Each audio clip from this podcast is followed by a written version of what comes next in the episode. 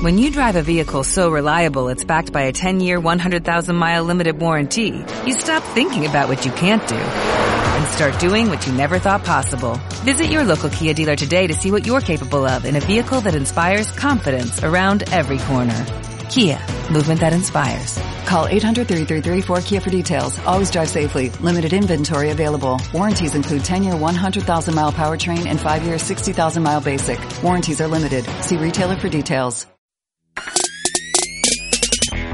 Tus influencers mamis favoritas en Hello Mamis. We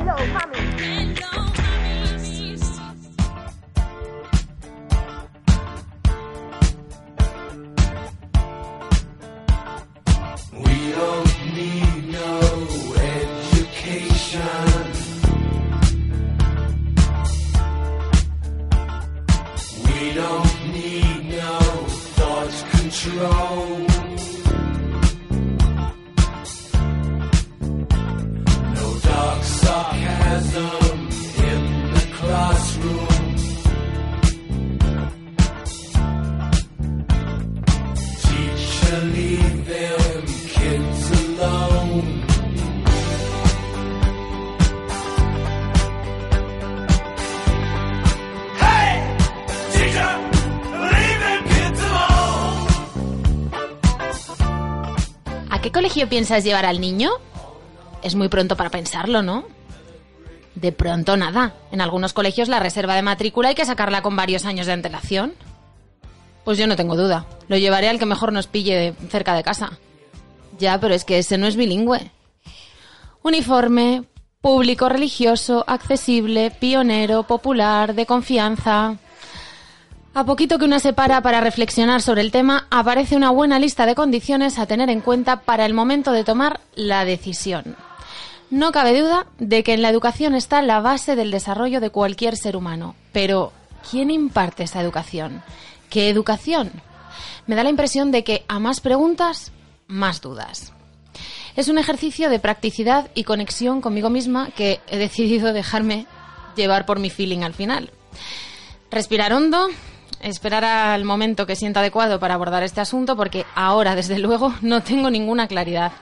Quizás por eso he querido traer el tema a esta mesa de debate, para ver si con las opiniones de nuestras invitadas de hoy reúno nuevas sensaciones que arrojen algo de claridad sobre el tema. Porque si hay algo que yo he aprendido es que en un mundo lleno de itinerarios, opciones, posibilidades, la mente no siempre es la mejor consejera. Aunque hay algo que empiezo a tener muy claro. No debo pensar en el cole al que creo que me hubiera gustado ir a mí. Es el cole al que tendrá que ir mi hijo, no yo. Quizás más bien es un asunto de su feeling y no solo el mío. Soy Teresa Pérez y esto es Hello Mamis.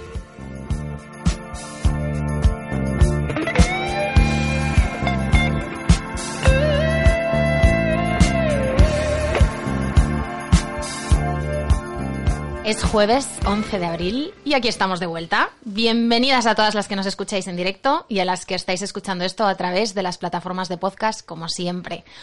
Hoy vengo muy bien acompañada porque tengo aquí a mi ladito a Paula de Baby Sweet. ¿Cómo estás, Paula? Pues muy contenta, salgo de la ECO 20 semanas y todo está fenomenal. Bueno, eso es muy. Genial. Enhorabuena. Muchas gracias. Isabel de Una Madre Molona, ¿cómo Muy estás? buenas, Oye, estamos. creo que vas por la segunda edición del libro, ¿no? Sí, tía, qué heavy. Estoy Enhorabuena también, son todas buenas noticias. Muy buenas, sí. Seguimos por aquí con Cindy Takanashi. Hola chicas. Creo que hoy lo vas a dar todo, ¿no? Sí, además vengo muy preparada. Me ha Bueno. gustado mucha información. Así nos gusta. Y Lee del blog Baby Tribu, bienvenida de nuevo Lee, qué bien tenerte otra vez. Hola, hola, hola a todos y todas. También nos acompañarán a través del teléfono Carmen Osorio, de No Soy una Drama Mamá, que nos hablará desde Gijón. Y daremos la bienvenida a una nueva integrante del programa, Karen Bonmatí, que nos mandará su buena vibra y todo su buen rollo desde Chiclana. Quiero también recordaros que tenéis en la web www.xlxradio.com barra un chat donde, como sabéis, podéis ir comentando el programa en directo. Ahora sí, comenzamos. Tus influencers mamis favoritas en Hello Mamis. Hay por aquí unas cuantas que tenemos un poquito de tos. Lee, Sí. Colegio público, privado o concertado. ¿Sería ese el punto de partida a la hora de elegir colegio para nuestros hijos? Eso es parte del punto de partida, pero tienes que mirar también cuántas líneas, perdón, cuántas líneas tiene el cole, por si es importante para ti o no, la cantidad de, de nenes que haya dentro del cole, las estructuras, si te interesa o no, y bueno, la cercanía también, ¿no? Cindy, ¿tú has pensado en el colegio de Minerva? Mira, yo empecé a pensar en el colegio de Minerva cuando no sabía ni siquiera que era una niña. O sea, con eso te digo todo. Madre mía. Eso es anticiparse. Sí, no, desde luego. Pero vamos, es que me puse a buscar un montón de información y me pareció un tema muy interesante. Y como soy un poco friki, en el momento en el que algo me apasiona, ya no paro de pensar en otra cosa y me puse a buscar información por todos lados. ¿Y qué es lo que más te llamó la atención o qué vas a tener en cuenta? A ver, lo que más me llamó la atención es las carencias que hay ahora mismo en el sistema educativo convencional. Eso es lo que más me llamó la, la atención.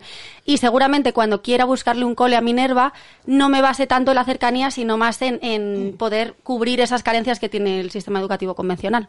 ¿Creéis que la cercanía, chicas, las que ya sois madres, es importante? Sí y no. O sea, creo que sí, porque ahora, por ejemplo, no me imagino el tener que llevar a Lili a un cole y automáticamente cogerme el coche e irme a otro colegio. Entonces, creo que elegiría uno para los dos y que estuviese tampoco pegado a casa. No me importaría desplazarme un poquito, pero para mí sí que es importante que esté relativamente cerca por el ritmo de vida y de trabajo que ambos llevamos. ¿Qué es lo prioritario para ti, Paula, a la hora de elegir colegio? Pues yo hice un post sobre ello y para mí, por ejemplo, le doy mucha importancia al bilingüismo. Es algo personal mío porque en casa eh, trabajamos con dos idiomas y, y es algo que para mí era una prioridad. También en la escuela infantil de Lili busqué mucho un método de enseñanza que me gustase. En el caso de ellos hacen el método Point, que es un método propio, no son fichas ni cosas de estas. Y luego me gustó mucho también que tenían cocina propia, es decir, la alimentación era más equilibrada, eh, les ofrecían por poder hacer baby led weaning y no a cucharazo limpio purés todos los días. Entonces, para mí, y bueno, por supuesto, también me fijé en el ratio que había alumno-profe. para las que nos están escuchando y no saben qué es el Baby Led Winning, aunque hablamos en la primera temporada de Hello Mamis, ¿nos podrías resumir en una frase? Sí, es la alimentación autodirigida por el niño. Realmente el término hace referencia al destete autodirigido por el niño, pero vamos, podríamos decir que es cuando ellos empiezan a comer sólidos, hacen la transición y en vez de alimentarse a base de purés, que también pueden comer purés, pero ellos por iniciativa propia cogen la cuchara y se alimentan ellos. Entonces, por lo que comentas respecto al comedor, los colegios que, que tienen un servicio de catering no estarían... A ver, yo es que vengo de un cole, mm, yo fui a un colegio privado toda la vida, que era un servicio de catering, y yo recuerdo el comer fritos día sí día también, y guarrindongadas día sí día también. Entonces, el conocer a la cocinera del cole de Lili, el ver que todos los días cocina comida fresca, que llega la fruta, la verdura, pues la verdad que, que me gustó muchísimo y para mí fue un punto a favor. Isa, eh, ¿podemos saber de alguna forma cuál es la formación del profesorado de los colegios? Hija, pues yo, la verdad, es que me estoy, estoy escuchando y digo, qué mala madre soy. Digo, porque yo no mire tanta cosa, digo yo, te lo digo, a ver. ¿Tú qué miraste? A ver, yo, aparte que vivo en un municipio, con lo cual eh, no vivo en el centro de Madrid ni mucho menos, entonces, bueno, pues tenía las opciones un poco más limitadas y de ahí, pues me encargué de preguntar a padres. Padres que ya llevaban a los niños a los colegios de la zona y me basé en eso, ¿no? En, en si estaban contentos, si no estaban. Yo buscaba más el concepto familia que mis hijos estuvieran bien cuidados en el aspecto también pues de, del cariño si te pones no es decir eh, buscaba un lado más humano y no tanto lo académico no que van a salir no sé cómo no sé qué. A mí cuando iba a un sitio a una escuela infantil ya hablo de escuelas infantiles ¿eh? que también estuvimos buscando no y, y se ponían no tenemos el método Baby Einstein les ponemos no sé qué a mí eso ya me echaba para atrás pero no por el método en sí que podía ser buenísimo. Es que yo lo que quería es que me dijeran no te preocupes que tu hijo va a estar bien cuidado que si le vemos el moco se lo vamos a limpiar, que si de repente tiene caca le vamos a cambiar. Y claro, mm, pues para mí eso fue prioritario. Sí es cierto que desde que la disciplina positiva entró en mi vida, y lo siento porque soy muy pesada, ahora hay cosas que estoy valorando más que Claro, antes. Te preguntaba eso porque no creéis que deberíamos saberlo, deberíamos saber cuáles son los profesores o qué bagaje tienen, qué experiencia tienen, qué currículum tienen, Es que... o los que van a enseñar a nuestros hijos, ¿no? Totalmente de acuerdo contigo. Lo que pasa es que una cosa es el cole y otra cosa es el profe de cada curso que te da el cole. Entonces eso también, porque el cole puede ser estupendo y de repente, por ejemplo, mi mayor que está en primaria, la cosa cambia y mucho. Entonces, claro, de repente estás en un año que es fenomenal todo, empatizas con todo y llegas a otro curso que dices, vale, me sigue gustando todo, pero la persona, a lo mejor estoy de acuerdo con algunas cosas o no con la tutora. Entonces aquí, claro, no todo puede congeniar. Yo realmente el cole perfecto donde todos los cursos, o sea, es que no, No lo conozco, no. existe. Entonces yo creo que es un tema de prioridades. Eh, ver distintas prioridades, cada familia tiene que mirar, vale, eh, la cercanía o, o lo que, el tipo de educación, que también no todo el mundo se puede permitir distinto. Yo, por ejemplo, yo creo que he tenido casi un máster. Nosotros hemos estado en una escuela de pedagogías activas, hemos estado en religiosos, hemos estado en laico, concertado, públicos. Y sí. ¿Te ha dado tiempo a todo, Lee? Sí, y la mayor va a hacer ocho. Ya O sea pasa que- la pero ya por, por, por cuántos han pasado? ¿Por cuántos coles ya? Por cuatro, cuatro. Ostras. Bueno, pero te digo eh, eh, religioso, lo que fue el, el, eh, la guardia, por decirte de alguna manera, el cole Sí. infantil, el de peques. O sea, para ti la línea moral, religiosa o ideológica del centro es importante, no. No, no, ha en este caso fue el centro como tal. Me molaba muchísimo y era, además de todo lo que me gustaba, era religioso. Y digo, pues vale, pa- para mí no es un problema. Pero era solo para de 0 a 3 años, que fue eso el inicio, y estuve estupendísima. Pero ya para las después dijimos, no, ya queremos un cole laico. Cindy, ¿tú vas a tener en cuenta las líneas eh, religiosas e ideológicas, morales del centro? Mira, me encanta que me preguntes esto porque ahora que justo ella estaba hablando del tema de un cole religioso, no quiero entrar yo en un debate de religión, ¿vale? Quiero dejar eso claro. Lo que sí que quiero hacer es recomendar un documental de Netflix que es maravilloso, que se llama Examen de Conciencia, que habla sobre las tasas de abuso sexual infantil que hay en todos los colegios religiosos. Madre mía, Cindy, por Lo favor. siento no, no, de verdad, pero es que es verdad, o sea, es que es, es alucinante y encima cometí el error de ver este documental embarazada, recién embarazada y fue horrible Más para mí. Así que yo, desde luego que eh, me da igual el cole en el que le vaya a meter, pero desde luego que un cole religioso no. Además, lo que estabas comentando, Tere, si se puede saber la formación, ya no solamente la formación de los profesores, sino también, eh, al- ya- o sea, no solamente el currículum, sino también ver si han cometido alguna infracción, como alguna, no sé cómo llamarlo, como una base de... Desde luego un abuso sexual, lo suyo es que esté en la cárcel. Hombre, Esa persona, luego. sea religiosa o laica, Pues tienes porque que ver este también los... Yo no quiero ver vas a flipar Es con la cantidad de profesores que tienen casos abiertos de abuso sexual infantil y siguen ejerciendo la profesión. Pero no es solo, Muy- Pero no solo es religiosos, solo- entiendo. es que no- y no es solo los profesores, o sea, es que son muchos puntos. A ver, por ejemplo, eh, también si quieres conocer protocolo, pues también tendrías que preguntarle al protocolo al colegio cuando hay bullying. Porque es que va a ocurrir y no es claro. profesores, es compañeros. Entonces, si tienen súper protocolo con los profesores y todo lo cuida de manera, y el protocolo de bullying es que todos los niños eh, se portan igual y todos son fenomenales, pues sí, queremos, creemos que no, pero si ocurre bullying, vas a tener un problema porque no estás informado de eso. Yo tengo amigas que, que con niñas de 9, 8 años están sufriendo bullying y no estaban informadas de eso en ese momento y están pasándolo ahora mismo Y al bastante final mal. también pasa como todo, ¿no? Que no hay que generalizar. Claro, habrá favor, colegios claro, donde ocurra claro. y habrá colegios donde no, no ocurra. Es que yo he ido a un colegio religioso y he estado fantásticamente bien Claro, cuidada. Es claro, decir, luego es verdad que había profesores que no eran religiosos que a mí me hicieron la vida muy imposible. Es decir, eh, tampoco vamos a encasillar ya a las personas porque cada persona es distinta y esto es como decirnos que todos los políticos son corruptos. Pues no, mira, lo- los partidos están formando por personas, eh, la Iglesia Católica está formada también por mucha gente y se te puede colar manzanas podridas, por supuesto. Donde está la que- responsabilidad es en no tener, o sea, eh, no- mano dura a tope Es que el problema no es que se te cuelen manzanas podridas, porque se te pueden colar en cualquier colegio. La, la movida es el proteccionismo que hay con esas manzanas podridas dentro de los coles religiosos. Que tú lo denuncias, tú intentas denunciar ese caso y esos profes siguen ejerciendo. Y de verdad, que no me lo estoy inventando. Ya, yo siempre que vengo con datos digo, de verdad, que no es solamente una opinión, que esto está demostrado, que tenéis que ver las estadísticas, que es muy heavy. O sea, lo de las manzanas podridas las hay en los coles religiosos y en el Montessori seguro que también. Pero la movida es la que Cuidado. Mira, hablando de Montessori, Carmen, creo que ya estás por ahí. Carmen, ¿te tenemos por ahí? Estoy, estoy. Estás por ahí. Carmen, a mira, ahora que ha mencionado Cindy lo de Montessori, ¿qué te parece a ti el, el tipo de educación alternativa? Montessori, Waldorf, etcétera. No sé si has tenido tu contacto o tus niños Yo he van a... yo he tenido un pequeño, bueno, lo primero, eh, buenas a todas. Hola, hola, Carmen. Hola, Carmen. He tenido contacto, pues sí, con la guardería de Rafa, eh, aplican el método Montessori, luego ha ido Gabriel y si algún día tengo que llevar a Aurora, pues sí, irá también a la, a la misma.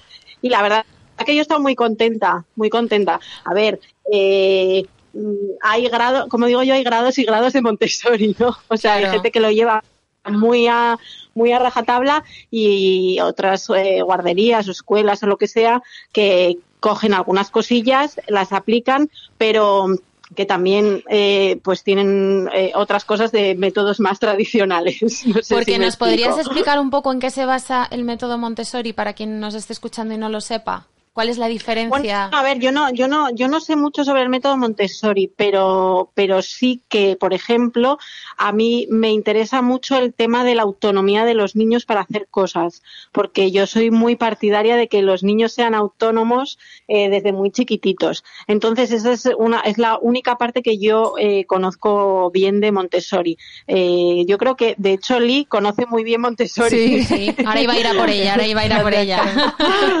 Pero sí, a mí, a mí esa parte, o sea, sí que he leído algunas eh, frases de, de María Montessori eh, que me parecen súper, súper interesantes, súper bonitas, pero no he indagado a fondo todo lo que, todo lo que implica. Pero en cuanto a la autonomía, esa es la parte que a mí me ha- más me ha gustado y es, por ejemplo, la que en la guardería de Rafa, eh, y de, y de Gabriel también, siempre digo la de Rafa porque Alfonso no fue a esa misma guardería, no, no la conocía, eh, pero es la parte que a mí me gusta y, y la parte que creo más provechosa de cara, de cara a la, a la independencia, autonomía de los niños, que me parece fundamental, fundamental. Lid, ya que te tenemos aquí, tú sabes mucho sobre esto. ¿Cu- qué- ¿Cuál es el método? ¿En qué se basa? ¿Qué es lo que persigue? A ver, lo que persigue, tal como decía Carmen, es primero la autonomía del niño y luego respetar los ritmos, ¿vale? Luego también se usan determinados materiales en los que permite, como dije en el programa pasado en el que vine, sacar, ¿vale? Todo aquello que el niño puede ofrecer, su potencial y sobre todo eh, esa mente absorbente que tienen los niños en los primeros seis años, sobre todo en los primeros tres, ir por ahí en esa búsqueda. Entonces, todo lo que ellos consideren que pueda ser un interés para el niño, trabajarlo. eh, o sea, es como el niño en ese momento eh, muestra, yo quiero aprender esto, tal. No es que sea libre, cuidado, porque Montessori tiene sus pautas y todo, pero sí te digo que con los materiales adecuados, el entorno preparado, se puede aprender mucho más y con el interés ya flor de piel que a que te sientes y hagas una ficha y, y vamos, esto es el curso y este es el programa que hay. ¿Y hasta qué edad uno puede estar eh, educándose con el método Montessori? ¿Existe una edad límite? Pero como para el peque, una edad... Sí, para el peque. A ver, yo sé que incluso hay universidades Montessori. Sí. Ah, Sí, sí. existen. Lo que pasa es que, por ejemplo, más común que yo conozca es escuela infantil, eh, lo que es primera y segunda infancia, y luego también hay primaria, pero ya es más difícil lo que hablamos de la cercanía, a lo mejor encontrar un cole que tenga estas características, o también puedes encontrar un cole que vaya por esta línea y sea un poco mixto, que es lo que hablaba Carmen, perdona, que es lo que hablaba Carmen, de que también no sea purista Montessori, sino que trabaje distintas líneas de pedagogías alternativas y entre ellas, por ejemplo, mande Montessori, por ejemplo. Claro. Una duda que tengo yo, eh, que creo que esto ya lo comentasteis por encima en el programa anterior. ¿No es eh, perjudicial para, la- para los niños, bueno, para los adolescentes ya, que llevan siguiendo una línea tipo Montessori, por ejemplo, toda su infancia, de repente incorporarse en el sistema eh, educativo convencional, en el instituto, por ejemplo, porque no tienen una mano, o a lo mejor ni siquiera hay uno en su ciudad, un instituto A ver, Montessori? esto lo comentó Yo no lo- Noé, sí, en yo el- no lo he visto. Ah, bueno, Pues sí. no, no, no he visto un problema en, Claro. en que en pasar de, de- bueno, aquí decimos guardería, ¿no? Pero es más bien escuela infantil. Eh, no, no he visto un problema ni en, ni en Rafa ni, ni en Gabriel, la verdad. Mm, No, no lo, he- no lo he visto. Claro, ¿eh? yo creo que el problema, de- claro, el problema va más allá, años- de primaria, de primaria a la ESO, ¿no? Entiendo yo, Sí. o de, o de la ESO a bachillerato. Aunque en principio dicen, según los estudios, vamos que yo por lo menos lo que he leído, los cambios que hay eh, están incluso hasta más preparados. ¿Por qué? Porque realmente estos tipos de pedagogías activas, entre ellas Montessori, te educan para la vida. Claro. Entonces, claro, no te educan para que te aprendas y te memorices un programa que a lo mejor la mitad se te va a olvidar o no te va a servir, sino que para que tú resuelvas en tu vida lo que se te va a enfrentar. Entonces, claro, eh, eh, la vida es la universidad, los estudios, pero sí es cierto, a mí esto es más modo personal, lo que yo opino es que tú vienes con un grupo, con un, con- digamos, con una línea de trabajo y de repente te puedes enfrentar a un caos. Entonces, yo creo que emocionalmente, no sé, yo opino que a lo mejor sí puede haber un tiempo de equilibrio de, bueno, ahora me incorporo a esta forma de trabajar, a esta forma de estudiar, estudiar, pero no creo que sea un handicap a nivel de aprender. A nivel de aprender no, No. creo. Yo ahora, A que estoy, yo ahora que estoy preguntando en algunos centros y demás por, bueno, pues esto de la disciplina positiva y todo esto, y están mirando en centros educativos, además uno público concretamente, que trabaja con proyectos. Y yo, claro, yo lo que veo un poco, mm, ese problemilla que yo veo es que a los 12 años ya se tienen que ir al instituto. Claro. ¿No? Y dicen, bueno, nosotros lo que estamos haciendo es eh, llevar el sistema por proyectos, pero a partir de primaria metemos una especie de exámenes, que no los llaman como tal, donde los niños ya se van habituando un poco a esa parte. Es decir, hay como una transición. Desde estos colegios suelen ser conscientes de que va a haber eh, un paso importante y un cambio, y entonces ya lo van- los van preparando a los alumnos. Eso según lo que yo he podido investigar. Carmen, tú como madre de familia numerosa, ¿es importante que los hermanos vayan al mismo colegio para ti? Para mí sí, sí, ¿Sí? sí, sí. Para mí sí. Pero, pero bueno, a ver, primero por pura logística, vamos. Por comodidad también. efe- efectivamente. Y luego, y conste que yo no he ido al mismo colegio que mis hermanos, ¿eh? Pero me hubiera gustado, me hubiera gustado. Y solo coincidí con ellos en, en infantil y, y yo estaba encantada de tenerlos allí.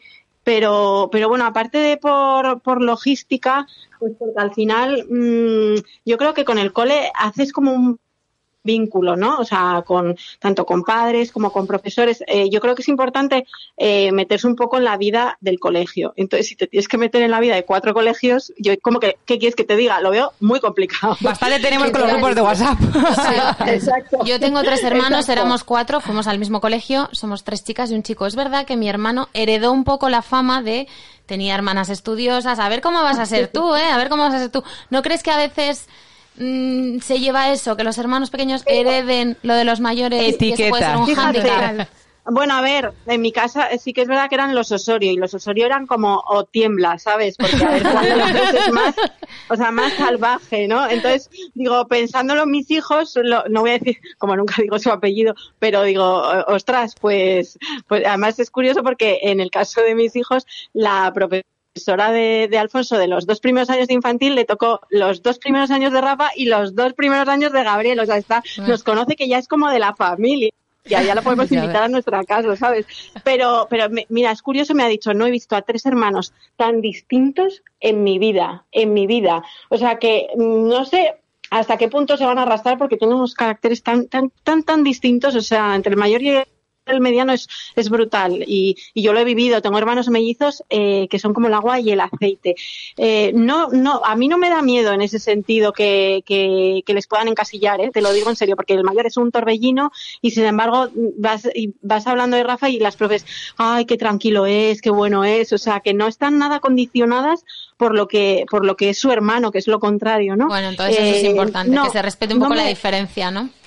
Yo creo que, que, que sí, pero a ver, esto yo creo que esto de los colegios, eh, los colegios lo- los hacen personas, esto es como todo, eh, como la sanidad, como todo. Eh, al final todo depende del- de los profesores que te toquen y eso fue toda la vida así, o sea, el profesor que era bueno, incluso la asignatura que no te gustaba, eh, hacía como que, que, que te enganchases un poco, ¿no? Y los, Sí. y los profesores malos, es que de verdad yo lo estoy notando con los profesores en, en el cole de mis hijos, que, que hay, hay profesores que luchan por mejorar ciertas cosas de tus hijos y otros que eh, pasan, como en plan, bueno, pues es así, pues es así, ¿sabes? Y como que dices tú, jo, se nota quién tiene vocación y quién no. Ujú. Ay, ay. Claro, y eso claro, te pasa en cualquier cole. En cu- y en cualquier trabajo, claro. Claro. Efectivamente, efectivamente. Paula, una Y- pregunta.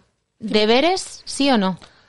Yo estoy en contra de los deberes. Yo sí que estoy en contra porque, aparte os digo una cosa, Lili tiene dos años y desde que estoy mm, absolutamente encantada con su escuela infantil, me trae unas cosas para hacer en casa. La paloma de la paz, hacer, que son casqueto a mi madre, claro, que le encantan las Deberes. manualidades. Yo, Deberes, "Ma- no, mami, toma, la favor". niña tiene que hacer una paloma de la paz para mañana. Eh, imprimir las siguientes fotografías. Un beluga. Y digo, pero qué carajo es una- no. un beluga. Me enteré hace poco que es una ballena blanca. O sea, bueno, o sea, así todo. Ahora nos vamos a poner a trabajar los animales terrestres, yo qué sé. Pues ahora hay que sacar fotos porque ellos aprenden por, bueno, por unidades de información, por bits y no sé qué. Entonces les sacan un montón de fotos.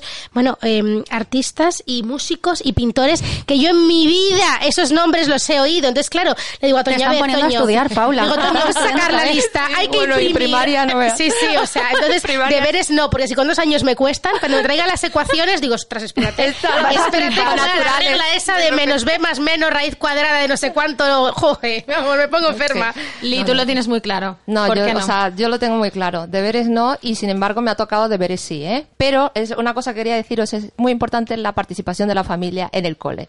Porque muchas veces dejamos a los niños en el cole y participamos cero.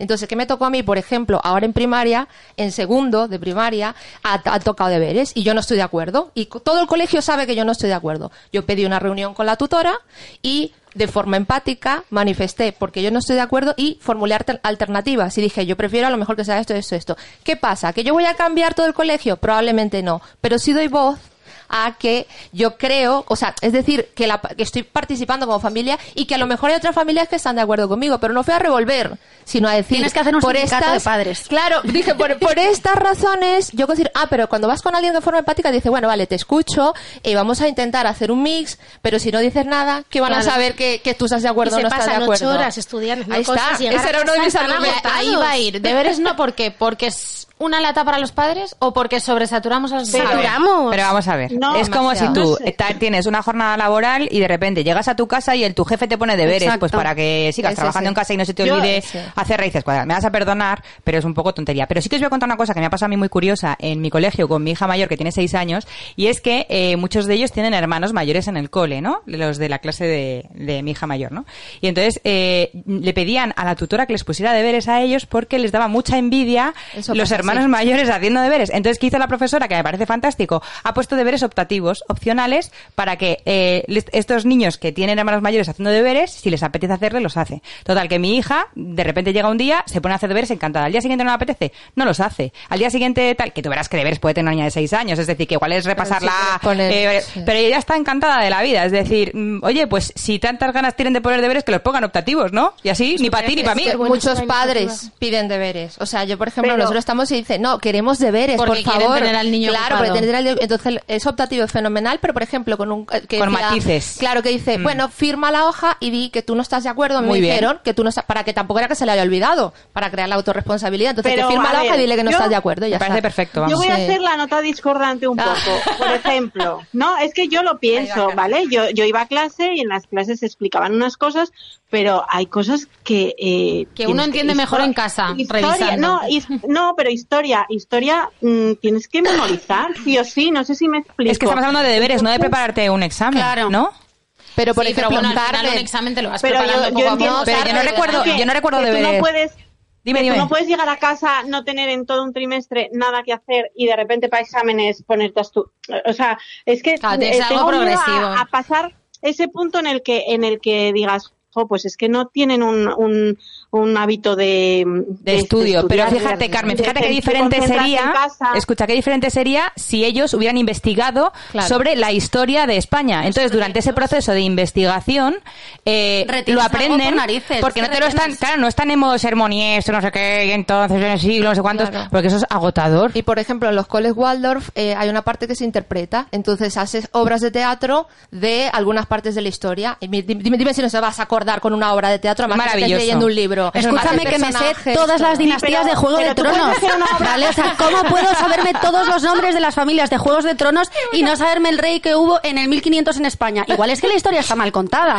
¿no? O sea, es O de que forma está mal, está mal enseñada. El sistema educativo tiene... Es regulero un aparte- poquito. Aparte que es, o sea, yo soy además de las que pienso que la historia hay que saberla para no repetirla. Por no sé si supuesto. Sí. Desde luego. Entonces, y luego, eh, que, que dices tú, jo, es que, a ver, que luego yo también soy partidaria de que hay que incluir otro tipo de asignaturas. Por ejemplo, eh, pues los niños mm, no saben cosas como, como educación vial, a lo mejor. No saben cosas como, como, co- unos primeros auxilios. ¿no? Nutrición, Eh, Educación ejemplo. sexual. Ciudadanía, O sea, educación que- sexual. que habría asignaturas, por ejemplo, pues yo hice latín, pero el latín realmente. ¿Y de qué te acuerdas, Carmen? no, no Examen, no- examen sorpresa, venga, Carmen. Chicas, ¿habéis tenido en cuenta a la hora de elegir colegio el uso que se hace en ese colegio de las nuevas tecnologías? ¿Qué tipos de dispositivos usan, etcétera? ¿Alguna Sí. lo habéis tenido en cuenta? ¿Sí? Yo no. Yo Dios, te valle. una cosa. Es que estoy... Tengo un hermano de que ahora tiene que 15 años y cuando cumplió 12 en su colegio instauraron las tablets y las pantallas digitales. Mira, a mis padres les, les- les salía humo por las orejas. Tuvimos que ir a comprar la dichosa tablet Samsung, perdón por la mm, publicidad, éramos mm, modelo no sé qué, no sé cuántos, 300 y pico euros. Al mes la pantalla rota. A los dos meses se la había mangado en la mochila. A los cinco meses otra vez rota. Eso con Pagamos el cuaderno no pasaba. Claro, pero ojo, ojo, que es que al año y medio, después de muchos padres ya cabrearse porque es que era insostenible, dijeron, di- vale, quitamos las tablets. Concho. O Es que se les va a olvidar Eh, escribir. Me, me vais a perdonar, pero ¿no, ¿no creéis también que es bueno que si tú te, tienes tu propia tablet tienes que responsabilizarte de ella? Es decir, no me parece tan malo que se trabaje con nuevas tecnologías Ya. y que se fomente el hecho de que los niños Pero- tengan también Pero cierto con cuidado. 12 años, sí, pero Isa, niños- un niño de 12 años es un niño de siento, 12 años. Claro, es que... Pero los niños no tienen que tener cosas de tanto valor. Claro, no, claro. Tiran la porque mochila mis y- hijos todas las semanas pierden una mochila, un Claro. abrigo, un no sé Sí, claro. qué. Pero también hay que Entonces, tener no, en cuenta no que se- pedirle escucha. a un niño de 6 años. Vale, Carmen, pero se les está educando para el mundo de ahora, ¿eh? no para el mundo de hace 20 años. Y ahora se trabaja con nuevas tecnologías que ya no son tan nuevas, es que es el Pero- presente, no es el, eso, futuro, un buen no es el uso, futuro. buen uso Isabel, sí, pero entonces nosotros nos criamos sin tecnología y la dominamos perfectamente. Y ellos Todo en dos su días tiempo. Yo creo la que de dominan. Sí, Carmen, pero yo no estoy hablando de eso. No estoy hablando de eso. No es que no necesiten, es que creo que si a las nuevas tecnologías se les hace un buen uso, se les puede sacar, mm, pero de verdad, mucha chicha. Por Claro, ejemplo, en el colegio, déjame terminar un momento, en el colegio que te estoy diciendo que he estado viendo y que he estado investigando, porque es que nos tenemos mucho cariño, Carmen y yo, no podemos, permi-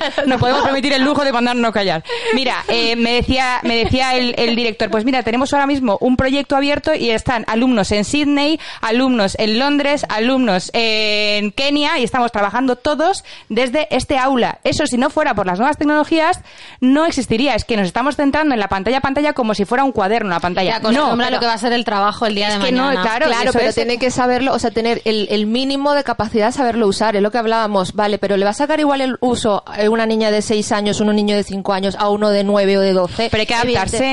Pero que le vayan, pero es que el de 6 años tiene que estar jugando todavía con manipulaciones y, y experimentando. Ya el de Efectivamente. 9, cuando te empieza a preguntar, quiero aprender esto, muéstrame los planetas, muéstrame tal, pues sacas la tablet y le muestras el vídeo. Pero es que el de 5 tiene que estar con la plastilina A ver, todavía, porque luego no la va a querer, yo creo que luego hay que no la va a saber- querer. Yo creo que es que hay que adaptarse a las nuevas tecnologías, pero tampoco hay que olvidarse de escribir. Es decir, eh, el otro día me decía Exacto. Darío, me decía Darío, es que eh, yo creo que nuestra hija va a aprender antes a escribir en un móvil. Encima, nosotros, nu- nuestra casa Es parece Black. Mirror porque tenemos todas las consolas que te puedas imaginar porque eh, Darío es super gamer. Y, y- la niña es que por imitación va a querer ya ponerse con las pantallitas desde muy pequeña. Y yo estoy segura de que Minerva va a aprender antes a escribir con el móvil o con una tablet que con, que con la mano. Entonces, sí, vale, es decir, nos tenemos que adaptar a las nuevas tecnologías, pero vamos a meter, por ejemplo, a lo mejor una asignatura que solamente sea caligrafía. Hay un vídeo ¿no? que, para practicar, que por circula ejemplo. por internet una niña pequeña que tendrá tres años que está con un cuento. Claro, aquí no me veis, lo estoy gesticulando, vosotras sí me veis, que está con el dedo índice pasando eh, en las ampliar. páginas del cuento, intentando ampliar. Y digo, pero madre mía, como si fuese una tablet. Eso le pasa a mi hijo con la tele, que como no la encendemos nunca porque ven los dibujos en la tablet, llega a la tele y pone la manaza y su padre ¡No! Y el otro ahí intentando pasar. Oye, ¿y qué tal aprender caligrafía en pantallas? Bueno, pero yo no lo veo. ejercitas, no ejercitas la mano igual No, que lo que necesitas No, para, Claro. para luego sí. Un punto medio. De verdad, ¿eh? punto. la- Mira, por que ejemplo- usen las manos, que usen las Claro. manos, los pies, Que todo lo posible los que- primeros años. Que se fundamental. manchen, De todas que maneras- jueguen pelota, lo otro. Claro, claro, que luego ya no van a querer, que luego que lo, que lo Claro, hagan en ese es que- momento, si que, es ese es el con momento. 15 años vamos a tener que pelearnos para quitarles la, La pantalla, O sea, cuanto más tarde empiecen con la pantallita, Total. mucho mejor. Maneras, ya hablaba de Que un término infancia- medio, ¿eh? No, te- no que hablaba de ponerles a todos con dos años. Pero siento, siento discrepar, pero ahora con las tablets uno puede escribir y pintar. Pero ¿cómo que vas a pinta- pintar con una tablet en y una dejar tablet- volar tu imaginación? En una tablet puedes pintar Pero no es perfectamente. Igual. coño, no es perdón, igual. qué rollo, No, en vez de no, coger la brocha y coger un lienzo y volverte Oye, loca. oye, ¿y qué es el diseño gráfico? Que yo Sí, tengo que trabajar Oye, con la Wacom, estoy ahí yo con la, yo con la tableta. Pero, por ejemplo, a mira, una amiga que ella es maestra y me dijo, hubo un experimento que es que pusieron un niño que sabía hacer puzzle, imagínate, hacer puzzle en la tablet. No sé qué edad tendría, cuatro o cinco años este peque. Lo sentaron con un puzzle de verdad y no sabía. ¿Por qué? Porque con el puzzle Claro. tienes que hacer un movimiento, tema de motricidad fina, tienes que eh, tener un desarrollo cognitivo y en la tablet arrastras las piezas. Entonces dijo, No es lo mismo. no lo ve- no, no desarrolla lo mismo mismo con un puzzle de verdad, Claro. evidentemente, que con un puzzle de tablet. Bueno, mira, lo de Chicas, desarrollar. Un momento, es que os quiero recomendar, perdón, una cuenta, ¿eh? Se llama Concha G. Zaera. Es una mujer que tiene 88 años Ay, mira, mira, y hace dibujos en Paint. Y las oyentes no lo podrán ver, que, pero a mis compañeras que están aquí conmigo les estoy enseñando los dibujos y son una pasada. O sea, Ay, mira. ¿sí te Claro, parece? O sea, encima la mujer es, es maravillosa. Ganas de Pregunta. comerle un cachete. Pero es- Paint, Paint existe todavía. Eso estaba diciendo Debe yo. ser. Pero por favor, las que dediquéis un segundo para buscar la cuenta de esta Mira, mujer, leed los comentarios, porque se dedica, tiene, tiene 238.000 seguidores esta tía, esta, esta señora, perdón. Esta tía. Y, y responde a todos los comentarios con un amor. Ay, gracias, Ay, cielete. madre, Pone a todos los comentarios. Ojo, 29.000 likes por foto, ¿eh? Muy heavy. Voy Oye, a esto sí que es engagement. Es Voy a influencer el total. tema porque nos tenemos que ir y me da muchísima rabia porque me encanta este tema. Con una ultimísima pregunta, aunque se queda para mucho, pero quiero que me la contestéis rápido. ¿Qué pasa de las actividades extraescolares? ¿Las tenemos en cuenta? ¿Las que se organizan en el propio colegio o no? Pero si no tienen tiempo, con tantos deberes. ¿Cómo van a hacer los pobres míos actividad extraescolar? Como no Por la la hagan a las noche. 12 de la noche. A ver, hay colegios, por ejemplo, en el mío se ofrece que los niños hagan actividad extraescolar cuando se quedan en el comedor eh, después de comer. Entonces es una hora que está ahí, entonces cuando salen del cole por la tarde ya no tienen que hacer extraescolar. Si quieren aprender a bailar o aprender a patinar o aprender, aprender piano, lo aprenden en esa hora. A mí me parece muy buena idea. Ya, el problema es cuando esa extraescolar es un inglés, una cosa como Claro, que... Claro, es estudio. que todo depende de la extraescolar. Yo a mí que hagan tres eh, de fútbol a la semana, como les flipa y están encantados, pues bien. Pero si les meto tres horas de inglés, es que los machaco. No sé si me explico. Que sigan ejercitando la mente y no, y no descargar. Claro, Mira, es que mira, y es más, es que ni siquiera con el inglés, es decir, mi hija va a danza y te lo digo, ella es que está agotada y no le apetece y yo la entiendo, ¿cómo no la voy a entender? Ella quiso, se empeñó, yo he intentado que no vayan a extraescolares todo el tiempo que he podido, pero este año me lo decía que quería, que quería, pues chica, pues para mí es un esfuerzo porque la tengo que llevar dos días a la semana por la tarde, pero chica, es que no hace falta ni que sea inglés, es decir, ellos mismos también, hay días y días, días que te apetece y días que no, yo veo padres preocupadísimos porque el niño vaya a natación, a natación, a natación, Buf. O a chino, no sé qué, digo, joder, de verdad que agobio, yo estoy deseando, cosas, claro, estoy deseando llegar a mi casa y estar Tiene que ser tranquila. algo que les guste, que les entretenga y, y, y, chico, todo lo demás eh, con calma, porque es que estamos metiendo mucha presión a los niños últimamente. Muy de acuerdo, Así muy de es. acuerdo. Luego sí que me gustaría cerrar el tema. ¿En vuestros colegios, los colegios de vuestros niños, atienden a la diversidad de alguna forma? ¿Disponen de aulatea?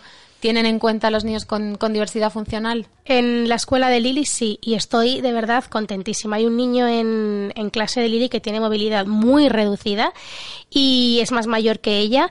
Y cuando llego algún día a buscarle, es que aparte Lili tiene una sensibilidad especial. Está siempre con él, agachado, le da besitos, le ayuda a ponerse el abrigo. De hecho, la profe en las notas me dijo: Voy a llorar. Lili tiene una empatía, de verdad, me lo puso en las notas. Es una niña con una empatía y una, y una forma de ser admirable. Y es verdad que, pero en el cole de Lili hay muchísimos niños con necesidades especiales, hay una aula TEA, en la planta de arriba hay una sala especial que por las tardes se pueden quedar y practicar, pues con musicoterapia, practicar otra serie de mm, pues áreas que tienen que ¿Qué es aulatea, Que por trabajar. favor? Que no, no tengo ni idea. para el autismo. Para niños con autismo, vale. sí. En mi colegio también, ¿eh? En mi colegio también hay... Sí, en el nuestro también. Alfonso ha coincidido varios años con, con un niño y Rafa eh, con una niña también está este curso. Y hablamos de síndrome de Down también y otro tipo de Claro, es, importante que el niño crezca en un entorno diverso. ¿no? Claro. Pero ojo, desde aquí también un llamamiento, y esto no tiene nada que ver, pero a fabricantes de muñecos y demás. Y al final todos los estereotipos es una Barbie rubia, morena, pero con dos piernas, dos brazos, que hagan una Barbie sin una pierna, con un parche en el ojo, con brackets, con gafitas, bajo mi punto de vista, mm, con muletas, con lo que sea. Uy, pues- con lo que eres tú de mujer de negocios, eso no lo sacas. de. Entre tu madre cosiendo y tú haciendo muñecas. Paula, te animamos. Os siento muchísimo tener que terminar aquí el tema y sobre todo despedirte, Carmen. Muchísimas gracias por tu aportación en el programa de De hoy. nada. Te escuchamos pronto en próximos programas. Un besazo enorme. Venga, un beso. Un beso, besito, Carmen. Carmen. Adiós, un beso. Y nosotras nos vamos a un brevísimo descanso. Estamos aquí enseguida. Tus influencers mamis favoritas en Hello Mamis.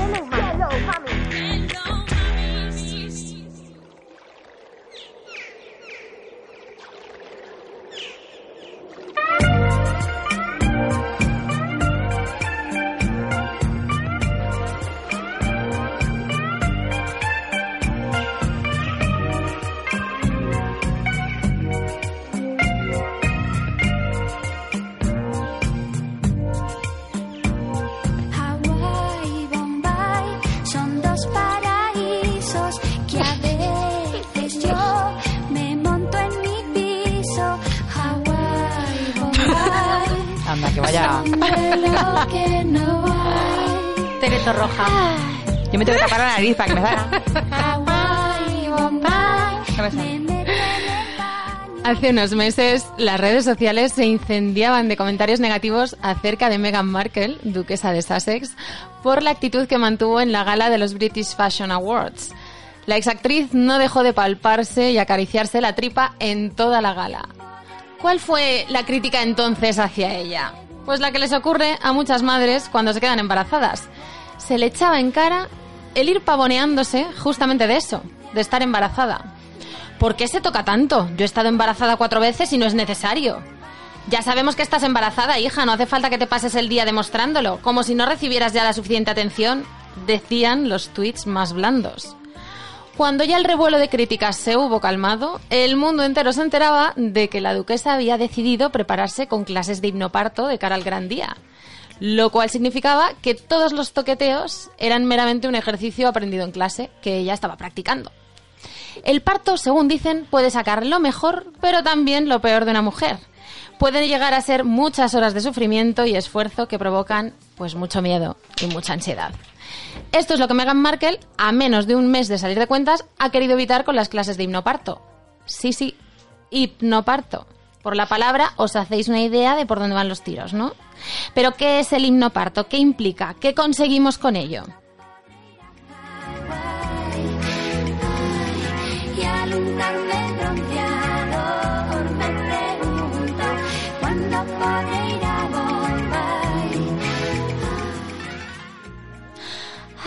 Es que es inevitable. Paula, que te tengo que al lado. Tú que estás formada con Catherine Graves, pionera de este método de preparación al parto, ¿qué es el hipnoparto? Ay, como la canción, pues a ver, es que estamos tan confundidos porque realmente cuando yo empecé a hablar del himnoparto en Baby Sweet y a las mamás eh, les hablaba, ¿no? Que tenían que, o que, les recomendaba eh, que lo hiciesen, primero me miraban con caras, con una cara de loca que si no me conoces, si no me estuviesen viendo, pensarían que soy la típica hippie de la colina que les voy a sacar un péndulo y les voy a hipnotizar, pero es que realmente el himnoparto eh, no es una técnica, no se trata de un chamán eh, ni de una hippie que te va a sacar un péndulo y te va a hipnotizar para que tú paras estando dormida en absoluto. O sea, es una preparación al parto que realmente está basada en el poder de la mente, eh, en ser consciente, en estar plenamente informada de lo que ocurre, en el por qué ocurre, qué va a ocurrir, el estar empoderada, que está tan de moda esa palabra, ¿no? Y yo siempre digo una cosa, cuando una mujer está al 100% informada, eh, consigue superar todos sus miedos y realmente cuando nos tensamos, cuando tenemos miedo, segregamos una cosa que se llama adrenalina o cortisol, que son los antídotos completos de la oxitocina. Hijo, ¿eh? Si un bebé viene por un orgasmo, por oxitocina, por estar con nuestra pareja, tiene que salir de la misma manera. No puedes, no puedes tener tensión, adrenalina y cortisol porque ese bebé no va a salir en la vida. Entonces, realmente, cuando una mujer consigue superar sus miedos al 100% y estar en plena conciencia, su parto fluye porque hay oxitocina. Entonces, es todo eso sin olvidarnos que el parto es un proceso fisiológico. Eh, por cierto, este, el, el hipnoparto no solamente aplica a una mujer que diga yo quiero tener un parto natural. El hipnoparto aplica a todo. Yo he visto mujeres que se van a preparar para una cesárea programada y que utilizan el hipnoparto. Mujeres con muchísima tensión, ansiedad, muchísimos miedos, muchísimas fobias, mucho pasado turbulento en sus vidas que, que van a ponerse la epidural y también se preparan con hipnoparto. Entonces es simplemente el ser consciente y estar informada y relajada y controlar tu mente. Pues eso te lo iba a preguntar, porque claro, en el caso de Meghan Markle, que vive en Reino Unido, claro, es un país donde respetan más, ¿no? Ahí se da más el parto respetado que Sí, en sí, España. 100%. Entonces, para una persona que, que vive en un país donde el otro día leí en 2018 el 57% de los partos fueron vaginales. Claro, eh, afrontar las contracciones en este país donde no tendrá que hacer muchos esfuerzos para que respeten su opción de dar a luz sin anestesia está bien, pero en España no sé si tenemos las mismas condiciones. A ver, es que yo eso siempre lo cuento en preparación al parto y es algo que tenemos que cambiar desde, desde la raíz. Eh, no es hipnoparto y punto. Hay tanto que cambiar. O sea, por ejemplo, tú aquí una mujer, yo, yo las entiendo. Una mujer habla de una epidural, pero es que pobrecita mía, no, no le ponen nada más a su alcance. Entonces, básicamente sería, sin ser muy brusca, pero es o a pelo o te pones la epidural. Cuando yo me formé allí, trabajé allí, jolines, aromaterapia, gas de la risa, Acupuntura. reflexología, acupuntura, tus velitas, tu pareja siempre, la música, eh, o sea, había tantísimas cosas que poder hacer que de verdad era maravilloso. Yo siempre digo, mi parto, que aún así fue más medicalizado de lo que yo, de lo, que- lo que yo quería en ese momento, fue una maravilla. O sea, yo me sentí empoderada al 100%, me sentía una diosa creadora. O sea, yo tenía con, de Dañara verdad, se da la luz a tus pies. es verdad. Yo tenía, yo tenía contracciones y sí, fue una situación y, una- y un momento intenso, podría describirlo como el más intenso de mi vida, pero ojo, no el más intenso a nivel dolor, para nada. Creo que la palabra dolor no saldría de mi boca. Fue intenso emocionalmente. He de decir que cuando la cabeza está ahí, notas el aro de fuego, que eso sí que es la mejor descripción a vida y por haber, pero luego desaparece y dices, Coño, perdón, me iba a contener, pero me ha salido. ha sido lo mejor que he vivido en mi vida y quiero volver a hacerlo. Yo parí y dije, quiero volver. Quiero volver a parir otra vez. Cindy, tú que estás yendo a clases de hipnoparto en Baby Suite, ¿cuál es tu experiencia? ¿Qué nos puedes decir de esto? ¿Cuántas llevas? ¿Cuántas clases llevas? A ver, llevo tres. Eh, sí que es cierto que aparte de estar haciendo las, las clases de hipnoparto, yo ya, más, yo ya había investigado sobre el tema porque yo tengo muchísimos problemas de ansiedad y luego aparte mi intención es hacer un parto lo menos medicalizado posible. O sea, no quiero eh, epidural, sí que es cierto que me gustaría el gas de la risa, pero eh, epidural no quiero. Cero intervención a ser posible. Luego, si llega el día y por lo que sea, pues hay intervención, pues no puedo hacer nada. al Oye, ¿y respecto. lo del gas de la risa, de, mm, te ríes o qué? ¿Cómo va ¿Qué esto? es? ¿Qué es? Explicando. te por favor. desplaza, te lleva a un lugar en Ay, el que madre. en el que todos es como Como un porrillo, ¿no? Sí, sí, sí, sí. O sea, realmente no- nunca he sido consumidora de drogas, pero oye, que el, el porro todos lo somos, Pero, todos no, lo hemos hay que probado, aclarar ¿no? que no traspasa la barrera placentaria. No, absolutamente. Eso sí iba a preguntar, ¿es nocivo para...? es No, 100% nada. seguro y aparte se van 20 segundos. No, es que encima el otro día una seguidora, ves, porque lo vi, lo lo vi en tus conté, redes. lo conté por, por stories y me dice una seguidora, ¿sabes que eso es malísimo para el bebé porque corta el, oxi- el, el riego de oxígeno al cerebro? Y le digo, ¿pero qué me estás contando si ni siquiera traspasa la barrera placentaria? Ayer- Y dice, ah, es que me sonaba un poco cosa. raro esto Ah, de la risa y es como... Perdona, Cintia, que ayer una chica en YouTube estaba Toño mirando el canal y me dice, mira qué comentario, Paula, y me dice, lo siento, he tenido cuatro hijos y tú no tienes ni idea de nada. Ay, la es que, o sea, me empecé a reír de la, me empecé a partir de la risa, porque es verdad que, que no lo sé todo, me encantaría poder saberlo todo, pero ese comentario, tú no lo sabes nada, y digo, vale, Oye, pero yo insisto, tú que has estado en Inglaterra y teníais el gas de la risa como opción, ¿no? O sea, era como... como No, no, como público. opción no, ¿Qué, ojo, pero? que está empotrado en la pared, como en España está el oxígeno, ahí Está tienes... empotrado. Y tú coges Sí. y haces ragatá. Bueno, está- lo Y que es la manguera Y, por- jaja, y espera, contracción, jaja, ¿no? ¿Cómo Mira, yo estaba con el gas de la risa para un tacto vaginal cuando llegué. Te lo ponías tú, ¿eh? Y me puse. Me pongo ahí a respirar y de repente le digo a Toño: Las llaves del coche, ¿has cogido las llaves del coche? Y en ese momento me dice: ¿Pero, pero qué pasa? Entonces te- de repente vuelves y es como: Ah, nada, nada, nada. Pero a ver, entonces, ¿es- ¿no es risa, es risa para ti o es risa para la gente No, que te está es- es viendo? que No, No, no, la risa. Realmente lo que hace es que eh, corta las, las... A ver, esto seguro que. Paula lo puede explicar mejor. Pero por así decirlo, rompe las transmisiones, ¿no? Y entonces tú, el dolor, por, por así decirlo, lo sientes, pero no lo interpretas como dolor. O sea, tú estás sintiendo a lo mejor las contracciones, pero no es... O sea, que doloroso no será la palabra. Claro, me, me jode bastante hablar, decirlo yo, que todavía no he dado a luz, pero... A ver, por favor, teléfono de aludidas para que nos llame alguna que nos haya ¿Conocéis. ¿Conocéis las máquinas de TENS? Escribidnos en el No. chat todas aquellas que hayáis, que, hayáis, eh, eh, que hayáis practicado el himnoparto. Por favor, es que quiero ¿Alguna saber. oyente que viva en Inglaterra? Porque en España soy yo la que estoy intentando impulsar este movimiento. Una pregunta, una pregunta. ¿Qué diferencia hay entre himnoparto, por ejemplo, y pilates o yoga? No o tiene nada que ver. noche del día. Nada Es que ver. Algo que me gustaría añadir, lo que me, me has preguntado, lo de la experiencia, de mi experiencia en hipnoparto. A ver, a mí una cosa que me está flipando del hipnoparto es que te ayuda a los constructos que hay alrededor de la maternidad, bueno, sobre todo alrededor del parto, de que es imposible pasarlo sin epidural, que el, parto tiene que ser así, así, así, así. Es como que te los derrumba todos, ¿no? Y te quita todas las cosas negativas que tú tienes en la cabeza respecto al parto y te las cambia por afirmaciones positivas.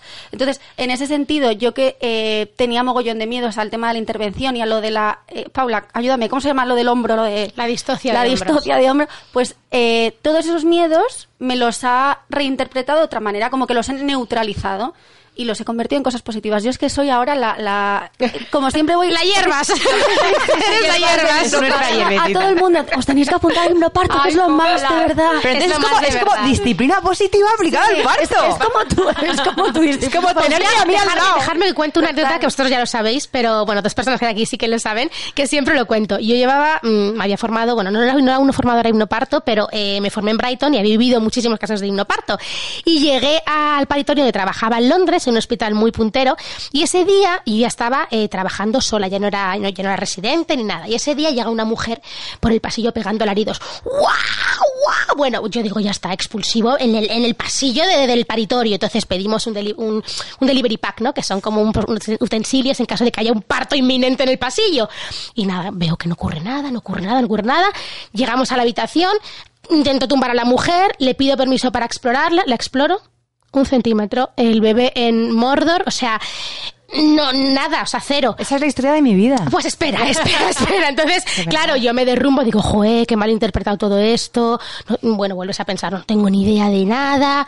Bueno, perfecto. Entonces me pasa el día y al final de la guardia llega una mujer respirando súper tranquila, súper relajada, en estado zen total. El marido se comunicaba con nosotras, ella no hablaba, se apoyaba en la pared con la contracción y le digo yo a una compañera, "Pa, esta, esta está de uno o dos centímetros, tenemos tiempo. Me voy al office de las matronas, me preparo un té, no sé qué, y de repente el marido corriendo, The head is out, la cabeza está fuera, la cabeza está fuera. Esta mujer se ha preparado con hipnoparto y estaba pariendo y, y yo no me había sabido dar cuenta que esa mujer estaba pariendo, o sea, sopló cuatro veces. Se esa tiró un pedo y el Salió- niño salió Y esa niña nació y yo me quedé y en ese momento, ese día, ese día para mí fue un- una tortura porque dije, ostras, no tengo ni Dos puñetera de dos idea". fallados, muy mal, muy mal. O sea, Paula. Y me fui a casa torturándome a mí misma. Ahora que estamos tan entretenidas, quiero que se incorpore a esta conversación Karen Bonmatí. ¿Estás por ahí, Karen? Hola, Gordi. Hola, Karen. Hola. Hola. Qué bien escucharte. Qué bien, eso digo yo. Karen, ¿cuál ha sido tu experiencia con los partos? ¿Tú, tú hipnoparto Bueno, has practicado? yo estoy- Creo que no. Pues mira, eh, yo os voy a contar una cosa, porque me apetecía mucho intervenir, porque es verdad, a colación de lo que estabais diciendo un poco, ¿no? Que aparte que mm, genera risas y demás, pero sí que es verdad que, mm, que nos ponemos a pensar, ¿no? Ahora es como que todo el mundo puede opinar, aparte todo el mundo, evidentemente, si opina algo, eh, tiene que opinar mal y sin saber, ¿no? Que eso es lo peor del mundo, ¿no? Opinar sin saber, eso es que no lo puedo soportar. Pero, eh, ay, mm, yo he parido cuatro hijos, hoy pues mira, Vale, está bien. Bueno, pues se ha descubierto, o sea, es una cosa clara, ¿no? Y Paula creo que está de acuerdo, se ha descubierto que, bueno, hace en los 50 o 60 eh, había dos formas, ¿no? De dar a luz. O te dormían entera, que era como una burrada, o las mujeres daban a luz en su casa y era como, ¡ay, qué campeona, qué suerte! Pues ahora dicen que había, eran mujeres que eran capaces de eh, eh, reencontrarse, ¿no? Digamos, ¿no? La hipnosis, yo no estoy muy puesta en el tema, pero sí que es verdad que los últimos, los últimos meses he tenido más contacto con, con él y yo sin saberlo puedo deciros que la diferencia entre mi parto primero de Alejandro hace tres años al de Candela, la diferencia principal fue todo mental.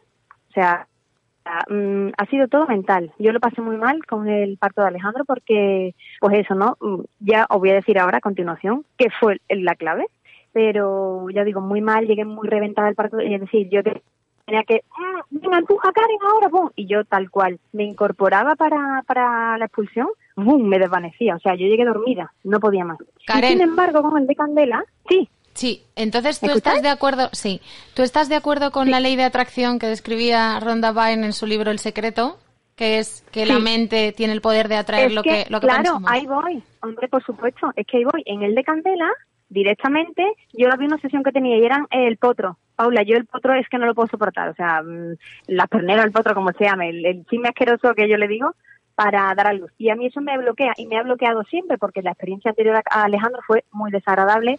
Eh, tuve un aborto sin que no se dieron cuenta, en fin, fue muy desagradable. Yo me quedé con eso en la mente y al llegar al de Candela lo único que le pedí a la matrona fue, yo te pido una cosa, te prometo que ni grito, ni digo taco, no digo nada, pero por favor déjame dar a luz en la cama y te juro que estoy tranquila.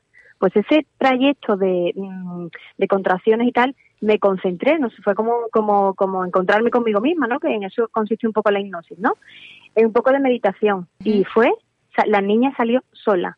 Mi ginecólogo, que es una eminencia, que es, que es brutal. ¿Sabéis lo que, lo que estuvo haciendo, disfrutando? Disfrutando del parto, haciéndome un vídeo precioso de mi marido, la niña naciendo y yo. Espectacular. Y fue todo mental. Por supuesto que estoy de acuerdo. Es Creo que la preparación día- mental es maravillosa y es súper imprescindible. Yo siempre se lo digo, ah, yo ahora mismo estoy haciendo las tres preparaciones. O sea, yo he hecho, yo Es la mejor tres. comercial. Un Es verdad. No, es verdad, me he apuntado a todo, me estoy arruinando por culpa de Baby Sweet by Pau. Pero está la pre- yo, yo creo, yo creo que hay que ir a preparación al parto física, que sería en este caso con una fisio, a preparación al parto teórica y a preparación al parto mental, que para mí sería el hipnoparto. No, es que es fundamental, es como la opción no farmacológica para evitar ese dolor. Que, "Ah, sí, ¿qué me estás diciendo? ¿Que me estoy porque no me duele? Evidentemente, porque el cuerpo sigue, es decir, y aparte cada mujer es un mundo, ¿no? Claro, es chicas, yo, os pre- yo te preguntaba lo del secreto, Karen, y aquí, chicas, Paula, te, Pues te es que pregunto también a ti. Esto, eh, parte me la he perdido, pero, sí, pero cuéntame. hablar del poder muy- mental, ¿no sería un poco hablar de, de New Age, de NewAge versus ciencia? ¿No estamos incorporando ciertos conocimientos que no tienen Pero que ver con la ciencia? Todo ciencia. Todo. De hecho, el hipnoparto está basado Justo, al 100% en la evidencia en evidencias científicas. Y todo tiene... O sea, realmente, por ejemplo, en, en la primera clase de hipnoparto lo que eh, vimos es el tema de los esfínteres. Realmente el hipnoparto te ayuda a, a- con, algunos... Bueno, iba a decir técnicas, pero Paula dice que no se llaman No, no, técnicas. técnica, técnica, no Ah, sí. Vale, O sea, se no- utilizan método, técnicas eh, de, de relajación para poder relajar los esfínteres, porque los esfínteres son autónomos, el cuello del útero, tú por mucho que te pongas a pensar, venga, quiero abrir el cuello del útero, quiero abrirlo, no se puede. Lo que sí que puedes hacer es utilizar ciertas técnicas para relajarte y que ayuden a eh, ese esfínter a relajarse. Que además quiero contar una anécdota que no me quiero poner muy... eh, no, no quiero contarla con mucho detalle No ni quiere me quiero no poner quiero relajar muy- mucho el esfínter, ¿no? ni me quiero poner muy escatológica, pero eh, a mí el tema del hipnoparto me está ayudando mucho, no solamente de cara al parto, sino que es que yo, chicas, he tenido un problema muy gordo que es un fecaloma. ¿Sabemos todas lo que es esto? Pues que te tiras una semana sin ir al baño, se te solidifica la caca y luego es imposible evacuar. Dar a luz a tu caca. Es un maldito simulacro de parto. O sea, es horrible, se pasa fatal y duele muchísimo. Pues yo lo he superado gracias a hipnoparto. Gracias a las técnicas de relajación que nos han enseñado en hipnoparto para relajar los esfínteres. Yo ahora voy al baño acompañada. Podemos poner en la web. Yo- Supere sus miedos. Yo temía ir al baño en un bar porque me daba miedo tirarme dos horas metida dentro del bar. Pues ahora hago caca donde sea, de verdad. El hipnoparto es maravilloso. Diríamos entonces que relajación es justamente tener conciencia de cómo estoy aquí ahora, cómo tengo mi cuerpo. lloro. ¿Sería eso estar relajado? Yo perdóname, pero estoy imaginándome acompañando al baño así dándole la mano. Vamos, cariño. Eh, imagínate a Darío. O sea, eh, yo solamente te digo que ese día, es que me da. Son vergüenza prácticas, son cosas. prácticas. Ese día Darío bajó a la farmacia a comprar unas compresas de estas de. mm, para saber si ha roto la bolsa. Pobre Darío mío. Porque imaginaos el tiempo que pasó en el ba- que pasé en el baño, que me dio tiempo a hacer pis otra vez. Y yo dije, vamos a ver, he hecho pis hace como media hora, no puede ser que esté haciendo pis otra vez. Esto es, esto es el líquido amniótico. Y Darío bajó a la farmacia a por una compresa de estas que se ponen de color azul pa- si es, si es la bolsa, o sea, es. Darío Pues a mí- Santo, sí, a la derecha del padre.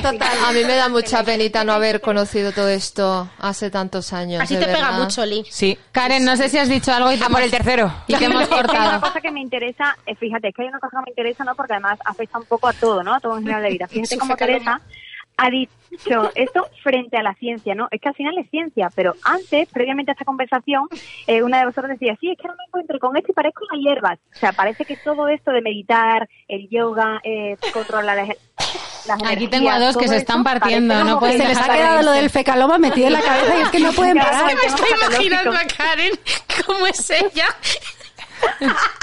Se, está- se están riendo de ti, Karen. Que sí. no. Yo porque la quiero mucho a Karen y que ella lo sabe, con- que con la ella. quiero mucho.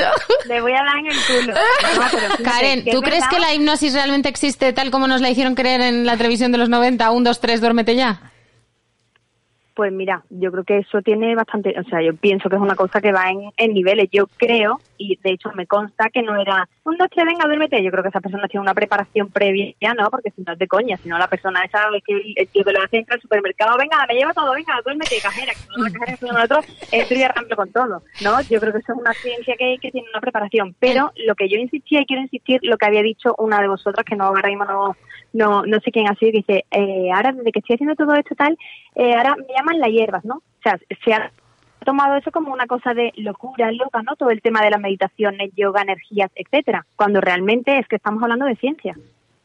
Realmente es algo de ciencia, no es, mm, o sea, me parece una cosa muy seria y hablar y hablar de ello, ¿sabes? Así al nivel y ¡ay, qué risa! Y, y no sé, me parece. Entonces, ahora, ahora voy a, a la pregunta que, que os he hecho antes y que me gustaría. ¿Relajarse es realmente tomar conciencia de cómo estoy aquí y ahora y relajarme en, en- en esa conciencia corporal, trabajar el reconocimiento del cuerpo? ¿O es focalizar la mente en algo? Porque son dos cosas muy distintas. No, es relajarte, es ser consciente y es el entender qué está ocurriendo y por qué está ocurriendo. Es básicamente podría llamarse algo así como entender cómo funciona tu cerebro, cómo funciona tu útero, em, aplicando técnicas de visualización, por ejemplo, y afirmaciones positivas. A mí, por ejemplo, me relaja mucho ponerme una canción eh, específica y yo me imagino siempre las olas del mar. Eso es lo que yo hacía con, con el parto de mi hija, ¿no? Luego hay una serie de afirmaciones que puedes decirte tú a ti misma. El parto es una experiencia poderosa y positiva. Confío en mi capacidad para crear vida. Todo está en calma. Bueno, pues frases que a ti te transmitan esa serenidad y esa confianza en, en tu propio cuerpo, que te las repites a ti misma como un mantra durante tu embarazo y cuando llega el momento eres capaz de tú a ti misma relajarte tanto y tranquilizarte tanto y repetirte esas afirmaciones que es increíble. O sea, dejas ir, dejas ir y, y- y te vuelves primero meterlas en el- en el sistema Sí, lo que autónomo. pasa es que Eso eso es. desde fuera, pero eso desde fuera visto sí que es verdad que es que queda un poco de, de, de, de vida en plan. Pero Karen, qué porque nos han suerte, pintado el baja. como nos han Total. Oye, que yo tengo una que pregunta. queda desde fuera yo entiendo que quien nos esté escuchando queda como de venga. Para- Porque hay no desconocimiento. apuntarme a un curso. ¿Para Claro. inducción valdría? ¿Para una inducción? Pero para todo tipo Sí. de partos, inducciones, Sí, cesáreas, incluso para, para experiencias traumáticas. Mujeres que desgraciadamente han perdido a un bebé intraútero y tienen que, que afrontar un parto también. O sea, es, un, un- es poder relajarte. Es, es Y es que no necesario ir con Yo creo que más que nada es esa predisposición. Si tú sabes, si además cuando una se queda embarazada ya lo sabemos todas. Ay, pues mi parte fue, ay, pues mi ay, pues fulanita. Y es Solo contamos que las historias negativas. Y es que es lo que iba a decir, ya no es el que poder nada más de la mente, es el poder de las palabras. O sea, lo que claro, tú- del- imagínate claro, que tú llegas al hospital porque has fisurado bolsa y eh, te das cuenta, o sea, te hacen un tacto y la matrona te puede decir dos cosas. Te puede decir, joder, estás solo de dos centímetros. O te puede decir, ay, pues muy bien, vamos encaminadas, ya estás de dos centímetros. Es que ahí Claro, el también el, matiz- el vocabulario que es el- equipo médico es muy importante. a mí me no dijeron que a mí me mandaron a casa y dije, vale, ¿cómo sé que tengo que volver? Y me dijo, cuando te sude el bigote vuelves. Ay, la Madre mía. madre. Sí, o cuando te duela mucho, o cuando entonces son cosas que dices, hay que empezar a cambiar las palabras. cuando Como se te nos sube el bigote, ¿vale? se nos termina el tiempo, eh, ¿es necesario ir con tu pareja? ¿Es aconsejable? Es muy aconsejable porque es quien va a ser Bueno, tu, tu con tu pareja o acompañante. acompañante. Por ejemplo, Cintia ha venido con su madre en pareja o alguna acompañante. ocasión. Claro, porque a lo mejor no es tu pareja la que va a estar en el parto, es tu madre o una O, amiga o, o, o- tu o prima. afrontas la maternidad en solitario, claro. Claro. También puede ser. O viene Cindy, ¿verdad? Hoy por ti, mañana por mí. Chicas, me encantaría seguir con este tema, pero tenemos que dejarlo porque tenemos unas cuantas preguntas de seguidoras que nos han hecho. Karen, muchísimas gracias por haber estado ahí desde Gracias tan lejos, además. Muchísimas gracias. Te mandamos un beso Un todas desde aquí. Un besazo. Chao. Adiós, chao, chao. Chao. Adiós. Y nosotras seguimos en breve con las preguntas. Tus influencers mamis favoritas en Hello Mamis.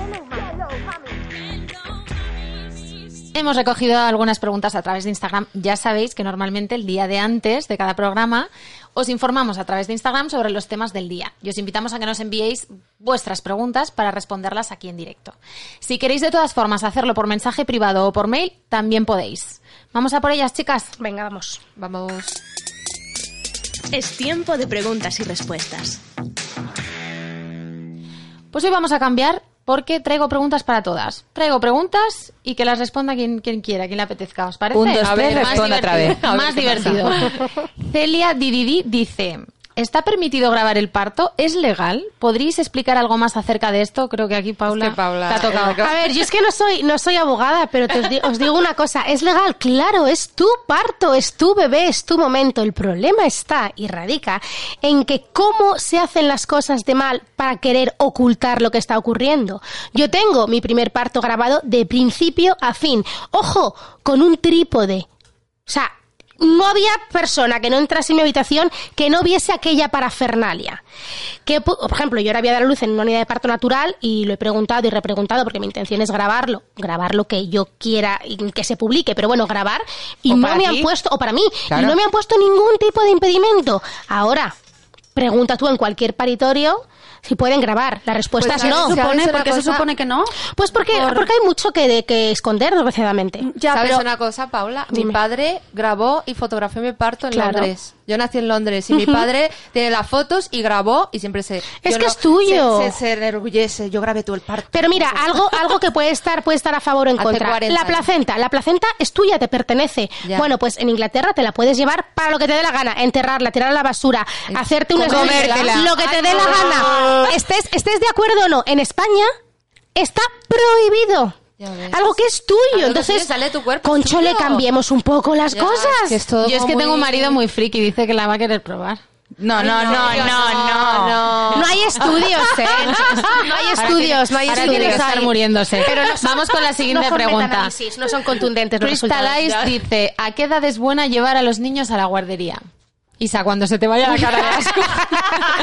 A ver, es que esto, esto es como cuando yo fui mm, al pediatra una semana antes de que mi hija empezara la guardia porque yo me tenía que incorporar a trabajar y entonces me dijo, ¿pero qué vas a hacer con ella? Y yo, pues llevar a la guardia y me dijo, pues no conviene que la lleves hasta que tenga, mm, pues ponte, no sé si me dijo dos años o tres años, incluso me dijo, es que como que no habría que llevarla a la guardería. Y le, yo le Pues la pregunté, tú. y yo le, claro, le pregunté, ¿y a qué hora te la traigo entonces? ¿A qué hora te la traigo? ¿Y a qué hora te la recojo? Claro, porque es que eh, también hay que... Entonces, a mí es que estas cosas de las edades de no sé qué, yo creo que también hay que pensar un poco las circunstancias de cada familia. Y aprovecho y reivindico, reivindico algo muy necesario que es la conciliación en nuestro país. Ese será un tema del próximo programa. Pues es que ese es el tema que entonces no tendríamos que preguntarnos si llevarles o no llevarles o... mm, Yo con este tema, por ejemplo, yo hay algo que no me perdonaré nunca a mí misma, que fue llevar a mi hija, en mi caso, ¿eh? la mayor, a 16 semanas cumplidas a rajatabla a la guardia. y, la y la pequeña estuve hasta los 11 meses con ella. Y yo luego me lo pregunto y digo, ¿cómo me lo pude permitir? Claro, Pero no te machaques ahora tampoco. No, ¿Por Jolín, qué? pero es que porque disfruté tanto Está de la segunda, todo eso, no, me- no traumatizada, pero que como que me adapté a todo lo que me dijeron y dije Sí. sí a todo y no luché y no pedí más. Entonces, con la segunda fue todo al revés. Fue, no, que yo quiero, no, que voy a ser autónoma. voy- O sea, fui, fui a por Pues ello. entonces te vino bien Entonces para aprender para la siguiente. Claro, pero que me Que no podemos volver al pasado, Ya, que a veces ya, nos machacamos ya, y aquí hago un llamamiento a las madres que claro, se machacan, ya, por favor, ya, que no se puede sí. volver al pasado. Paulas nos pregunta, ¿qué opináis de las madres helicópteros? Venga, Lee, contesta. Venga, bueno, que a ver, la sobreprotección y el querer estar en todo viene también como parte del amor. que Un segundo, tenemos. Cindy nos está preguntando qué es ser una madre helicóptero. Oye, estaba poniendo cara de que me lo dijerais de extranjis. Sí, ¿no? no quería quedar con que se notara que Yo no tampoco lo sé, yo tampoco No pasa nada porque todavía no Qué has dado a luz. traición, qué No dado luz. A ver, bueno, exactamente, es que hay varios términos, ¿eh? Entonces, el helicóptero, exactamente, eh, vamos, es como estar en todo, ¿no? Estar pendiente de todo, sobrevolar, por decir de alguna manera, todo lo que ocurre. Entonces, a ver, sin juzgar, yo sé que esto viene del más profundo amor que queremos cuidar a nuestros hijos, pero puede, ce- puede ser, perdón, dañino a nivel de no a fomentar la autonomía, estar allí como queriendo cuidar todo, teniendo el control, papás y mamás. Esto viene de querer tener control, de miedos, de que no iban cosas que no que, a los que tenemos miedo nosotros como padres. Pero sí, padres helicóptero puede, eh, yo digo que viene desde el amor, pero puede ser dañino. Vamos con la siguiente. Emilia Cabrera dice, a una amiga van a girarle manualmente a su bebé porque sigue de nalgas. ¿Es normal? Claro. Paula. Pues sí, es que, es que la versión cefálica externa es una maniobra súper recomendada por la OMS, pero nuevo, es que es que me van a echar del país, de mi país. Pero, jolín, es que es, que es mucho que te cosa. hagan eso a que te digan, venga, pues Pero- cesárea programada. Pero ¿por qué no se ofrecen en la gran mayoría de hospitales privados? Porque no son negociete. Porque Pero, si te giran al bebé y nace vía vaginal, Pregunto de, pregunta de, de ignorante de la vida. ¿Cómo, ¿En qué consiste exactamente? Es una maniobra, primero relajamos el útero con una serie de, bueno, una medicación que le hace que la musculatura se vuelva un poquito más laxa y mediante un control ecográfico permanente para asegurar la- el bienestar fetal, se- un obstetra va girando al bebé ¿Cómo? con las manos, le empuja del culete y le va girando para volver a ponerle, para ponerle cabeza Pero abajo. todo contacto Co- todo es manual, es una técnica manual. en la tripa. Eso es, solamente se deben girar aquellos bebés, se hace una ecografía primero, por supuesto, para valorar que todo está bien, la cantidad de líquido, circulares de cordón, o sea, y saber que el bebé va a girar. ¿Y esto se luego- ofrece en la pública? Siempre. Vale, pues Sí. esto estaría súper guay que, que lo tuvieran sí. en cuenta las mamis que nos están escuchando cuando de repente el gine le diga a la semana 37, oye, tu bebé viene de Mira, nalgas, lo una- siento, pero vamos a programar una Una de cesárea". mis súper buenas amigas, ella es pediatra, su padre es un ginecólogo y obstetra eminencia, trabaja en Zaragoza, es jefe de servicio. eh, y yo siempre le dije, vea a mi amiga, si mi bebé está de nalgas, me voy a Zaragoza, a que tu padre me gire. Su padre es una eminencia y de hecho en el Servet tienen un porcentaje altísimo, de los más altos de España, en partos podálicos vaginales. Chicas, como nos queda muy poquito tiempo, vamos a ir con respuestas rápidas. Noelia barra baja SAR5 dice, muchas os seguimos y no somos madres. ¿Podríais hablar también de cosas de chicas, como por ejemplo relaciones tóxicas? Sí. Claro. Ya está, respuesta rápida. Noelia, Siguiente. te vamos a hacer caso, te vamos a hacer caso y vamos a incorporar seguramente en los próximos Claro que programas sí. temas Claro que, que sí. no están tan enfocados en maternidad, De hecho, pueden ella a todas podía las incluso mujeres. preguntarnos sobre algo concreto y ahí vamos a tope. Os animamos también a que por chat y redes sociales nos digáis temas de los que os gustaría que hablásemos en el programa, por supuesto. Vamos con la siguiente. Elena Caballero pregunta, ¿puedo ir al estudio a escuchar el programa como público? ¿Os apetecería, hola, chicas?